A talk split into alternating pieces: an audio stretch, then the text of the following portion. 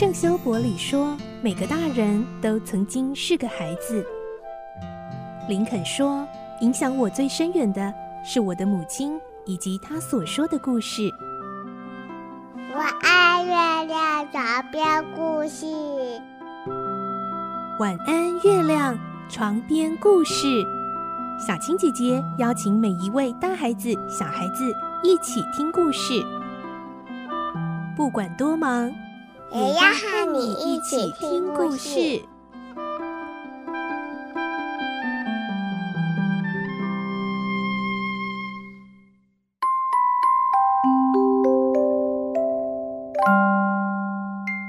晚安，欢迎你和我们一起听故事。我是小青姐姐，我们继续来听《环游世界八十天》的故事。今天是二十一集。我们的故事内容取材自东方出版社《世界少年文学必读经典六十：环游世界八十天》同名书籍。今天我们会听到霍格·帕斯巴德带着俄达到了香港，才发现俄达的舅舅已经不在香港，而一路跟到这里的费克刑警。打算要和帕斯巴德揭露他的真实身份。来听今天的故事：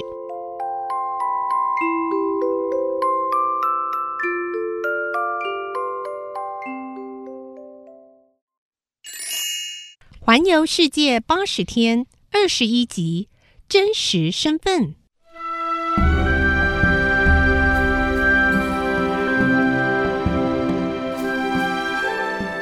当俄达知道舅舅离开香港到荷兰去后，什么也没说，只是用手撑着额头发愁。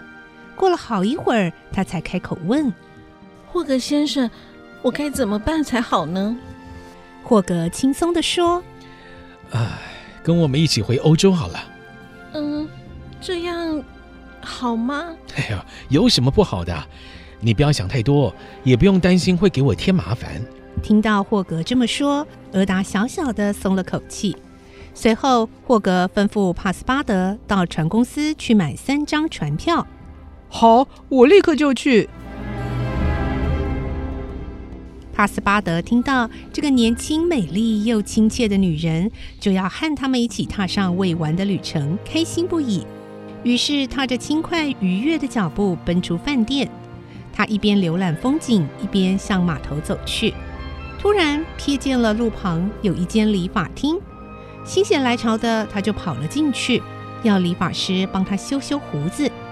等到他修好胡子出来之后，走没几步，就发现费克正垂头丧气地走在人群中。原来费克还没收到拘捕票，看来想到香港逮住霍格的美梦就要落空了。帕斯巴德看到费克的模样，心想。他一定是厌烦了旅行，却又不得不继续跟踪下去，才会闷闷不乐。帕斯巴德喜滋滋地想着：“嘿嘿嘿，我来取笑他一下。”他悄悄地走进费克的背后，故意大声地叫道：“费克先生，您是不是也要去船公司买船票啊？”费克转头看见帕斯巴德，故作镇定地笑了笑，然后说：“哦，呵呵，呃，是你啊。”嘿嘿，我们又见面了哈！帕斯巴德把“又”这个字说得特别大声，尾音还拉得特别长。接着他调侃地问：“哎，怎么啊？啊，费克先生，您是不是决定陪我们一起到日本，呃，甚至到美国去呢？”啊，费克已经决定向帕斯巴德坦诚自己的身份，还有正在执行的任务，所以他毫不避讳地说：“嗯。”一点也没错，哈！我早就知道您是不能离开我们的。哎，走吧，一起去买船票吧。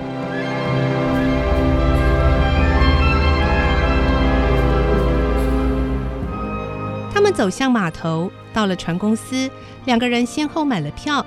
费克打算买了船票之后，邀帕斯巴德到酒馆里喝酒，再请他协助逮住霍格。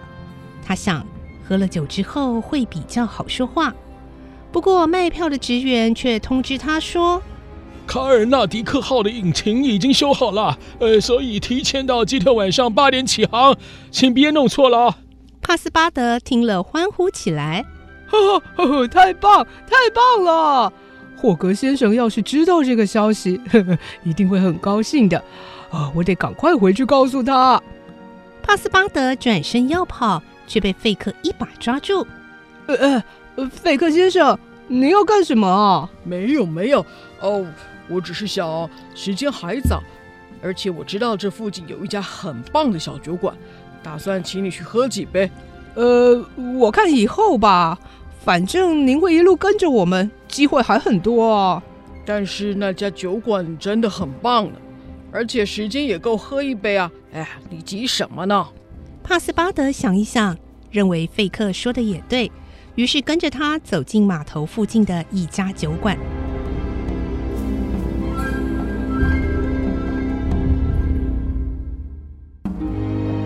酒馆里有不少客人在喝酒。角落还摆着几张床铺，有些人躺在上头吸鸦片。费克和帕斯巴德点了酒，喝了起来。老实说，今天想请你帮我一个忙。费克喝了一大口酒，正经八百的这么说。由于费克实在太严肃了，帕斯巴德感到有些讶异，送到唇边的酒杯不仅打住，睁大眼睛望着他。你是不是对我有所怀疑啊？呃，的确有一点。那你知道你主人的事吗？知道。您是在说两万英镑的事吧？帕斯巴德说的是霍格打赌压下的金额。不是，是五万五千英镑。费克说的是银行被抢的款项。什么？五万五千英镑？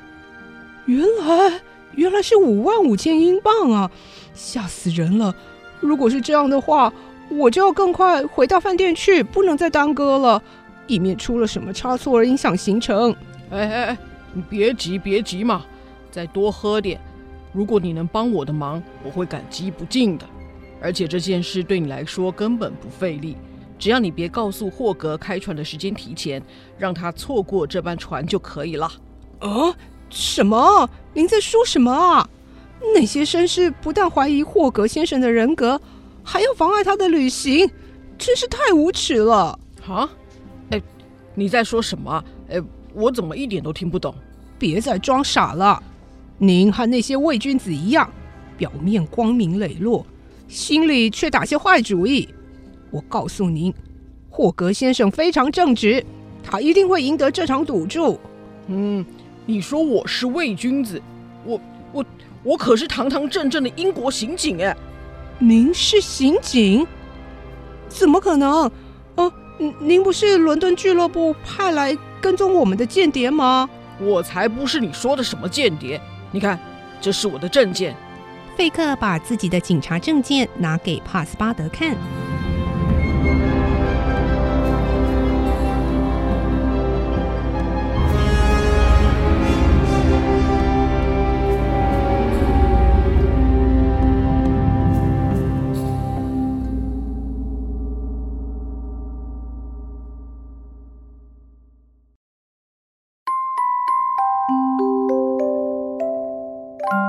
今天的故事就听到这里喽，明天再继续来听《环游世界八十天》的故事。